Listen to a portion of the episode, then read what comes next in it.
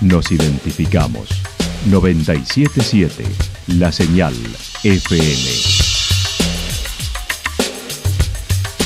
Valle de Calamuchita, Córdoba, Argentina.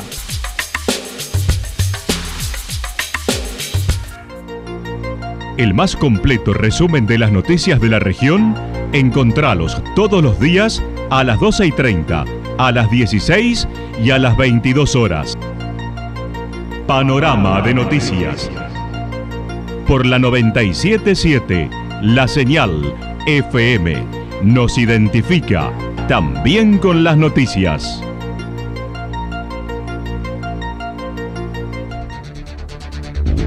Municipalidad de Villa del Lique. Una forma de vivir. Gestión Ricardo Zurdo Escole.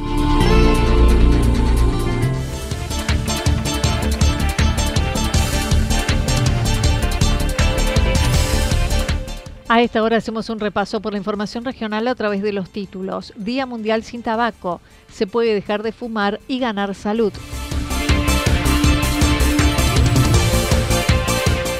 Segundo encuentro de turismo alternativo adaptado en Embalse.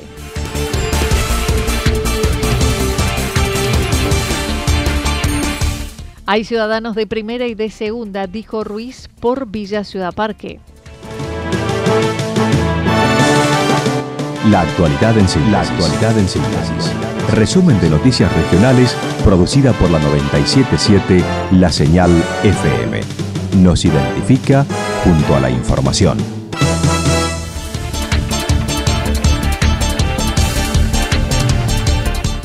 Día Mundial sin Tabaco. Se puede dejar de fumar y ganar salud. La Organización Mundial de la Salud estableció cada 31 de mayo como el Día Mundial sin Tabaco. La epidemia de tabaquismo es una de las mayores amenazas para la salud pública que ha tenido que afrontar el mundo. La doctora Mariela Colson, especialista en neumonología del Hospital Regional Eva Perón, comentó. La Organización Mundial de la Salud propone el Día Mundial sin Tabaco. Eh, este año tenemos como lema cultivar alimentos no tabaco eh, se anima en realidad a los gobiernos, bueno, a poner fin a las subvenciones para el cultivo de tabaco y utilizar esos recursos para ayudar a los agricultores a cambiar de cultivo, ¿no? Para asegurar una buena nutrición y alimentación. Esa es la propuesta de este año. Nosotros, en realidad, en la Argentina, lo que este año estamos haciendo fuerza para ratificar el convenio marco. El convenio marco es un convenio de control de tabaco es un tratado internacional donde 182 países lo ratificaron, pero la Argentina no. Mm. Eh, la Argentina lo había firmado, pero no lo ratificó. Está en vigencia desde el 2005. Pero bueno, no todo es mala noticia porque el año pasado entró un proyecto. Eh, es una enfermedad crónica y prevenible.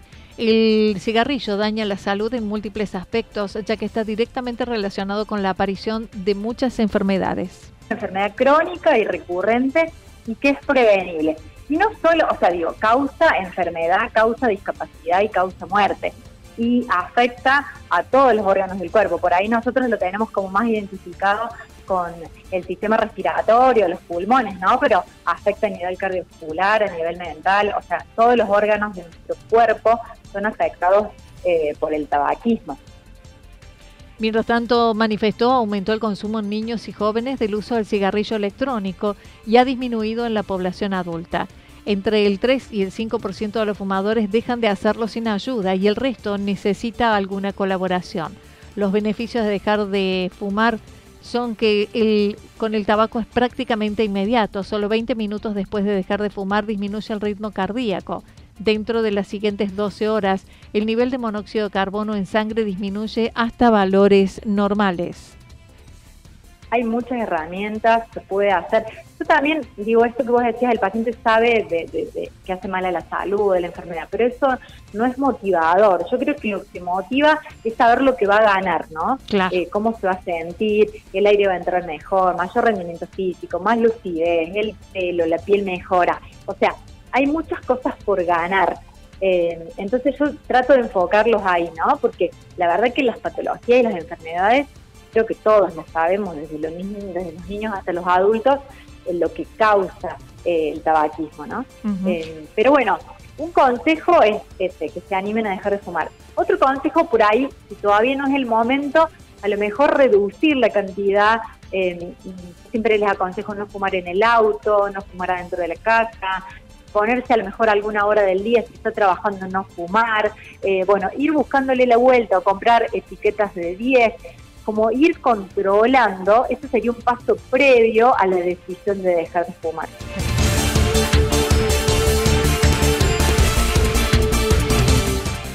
Segundo encuentro de turismo alternativo adaptado en Embalse. En el 2019 se realizó el primer encuentro de turismo alternativo adaptado y este año se pudo retomar luego de la pandemia. En aquella ocasión fueron unos 70 inscriptos en Santa Rosa, cifra que se ha duplicado tal como lo indicó Alejandro Pisioni.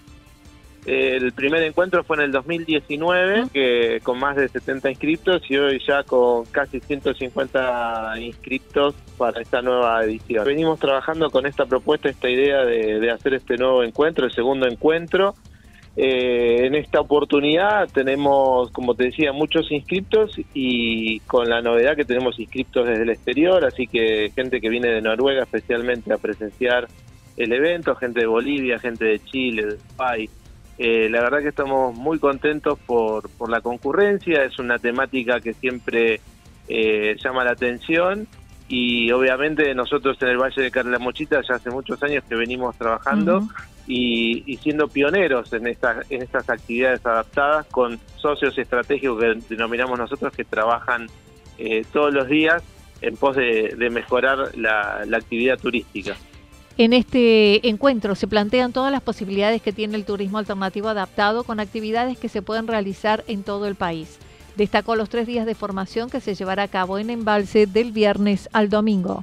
Lo, que vamos a hacer eh, básicamente en el encuentro y la idea es demostrar son las distintas actividades que se pueden hacer en nuestro país desde el punto de vista de la adaptabilidad, desde el punto de vista de la accesibilidad, eh, actividades que son eh, planteadas, este, planificadas y ejecutadas para personas con algún tipo de dificultad motriz, intelectual, adultos mayores, personas con discapacidad.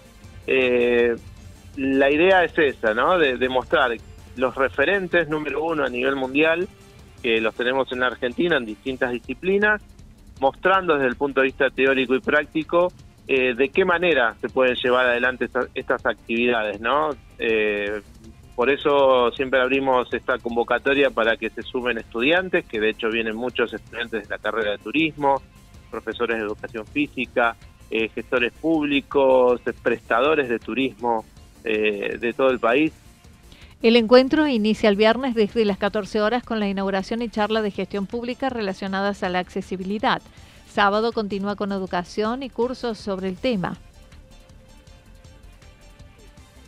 La gestión pública, desde el punto de vista de, cómo se planifican eh, políticas públicas relacionadas a la accesibilidad, eh, cómo se trabaja también en lo público-privado, con ejemplos claros. De hecho, va a haber eh, actores que van a contar la experiencia de lo privado, de cómo interactúan con, con, el público, experiencias desde la presentación, obviamente, de cuál es la historia de Champabay, de la red de turismo accesible argentina, eh, exposiciones de, del Parque Cuaras, de Alto Rumbo, con toda su trayectoria y todo el trabajo que hacen. Eso va a ser para el día viernes, el sábado seguimos repitiendo eh, el espacio teórico por la mañana, donde también va a haber eh, un espacio para lo que es educación accesible, que nos van a contar del Ministerio todos los cursos que se están dando, toda la parte de formación. Eh, la Universidad UNDAP, la Universidad Nacional de Avellaneda, que también tiene su eh, materia de turismo accesible y hoy ha lanzado el posgrado de turismo accesible, que es el primero en el país.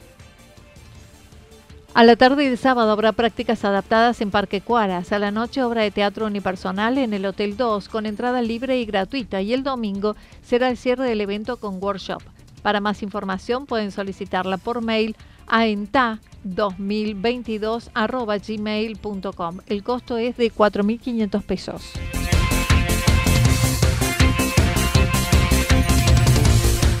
Hay ciudadanos de primera y de segunda, dijo Ruiz por Villa Ciudad Parque. El jefe de la comuna de Villa Ciudad Parque aspiraba a su segundo mandato, pero la actual ley electoral consideró como el periodo anterior fue secretario por la oposición, no puede aspirar a presentarse.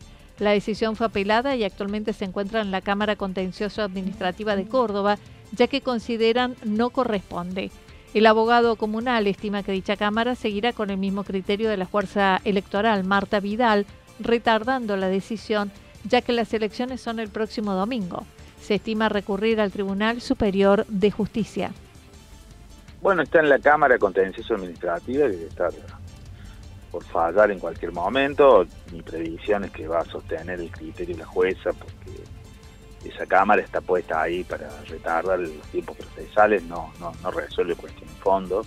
Una vez que llegue eso, iremos al Tribunal Superior de Justicia, porque en realidad nosotros, lo que la decisión de Pablo Rivero y, es de poner sobre el tapete una discusión sobre una ley que está mal hecha, porque eh, viola el criterio que vino a consagrar, básicamente. Una ley que vino a impedir la reelección indefinida y en realidad lo que está impidiendo en el caso de las comunas es una reelección.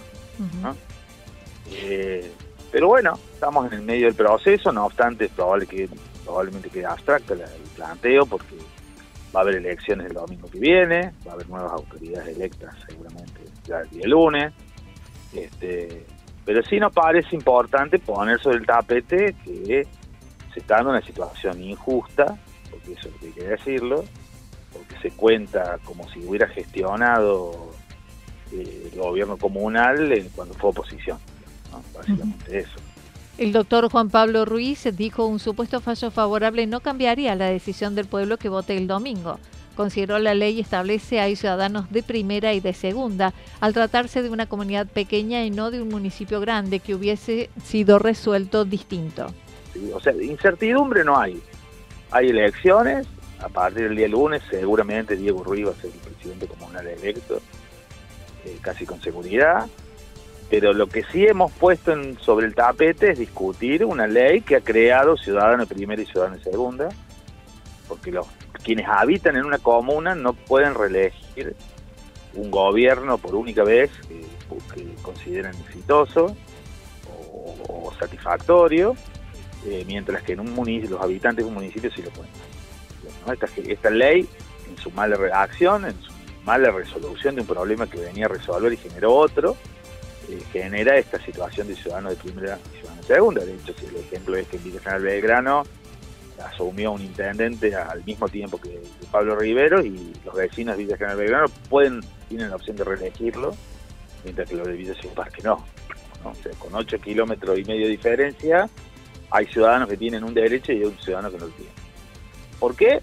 Porque erróneamente computa eh, un cargo de opositor como si hubiera gestionado bajo una ficción de que es un gobierno de comisión.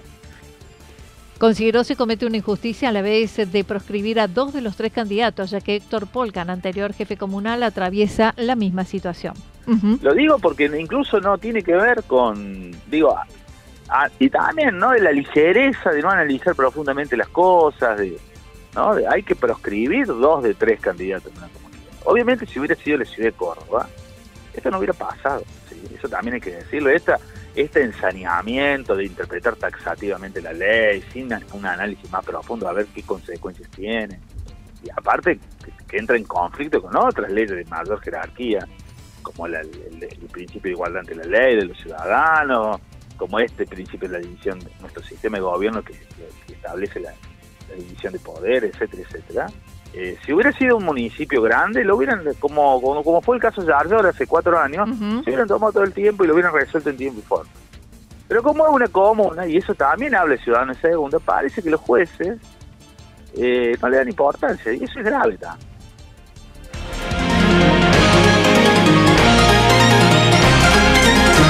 Toda la información regional actualizada día tras día. Usted puede repasarla durante toda la jornada en www.fm977.com.ar. La señal FM nos identifica también en Internet.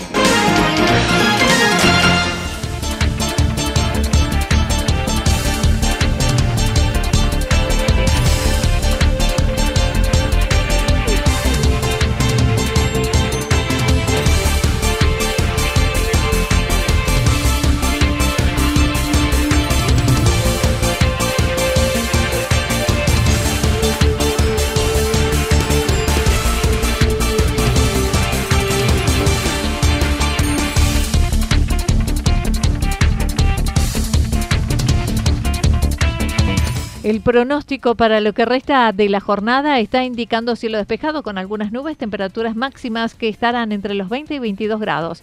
El viento estará soplando del sector suroeste-norte entre 7 y 12 kilómetros por hora. Para mañana jueves anticipan mayormente nublado, ascenso de temperatura máximas entre 21 y 23 grados, mínimas entre 9 y 11 grados y el viento estará soplando de direcciones variables entre 23 y 31 kilómetros por hora, sobre todo en la tarde, con probabilidad de ráfagas hacia la noche de entre 51 y 59 kilómetros por hora. Datos proporcionados por el Servicio Meteorológico Nacional. Municipalidad de Villa del Lique. Una forma de vivir. Gestión Ricardo Zurdo Escole. Lo que sucedió en cada punto del valle. Resumimos la jornada a través del informativo regional en la 977. 977 La Señal FM.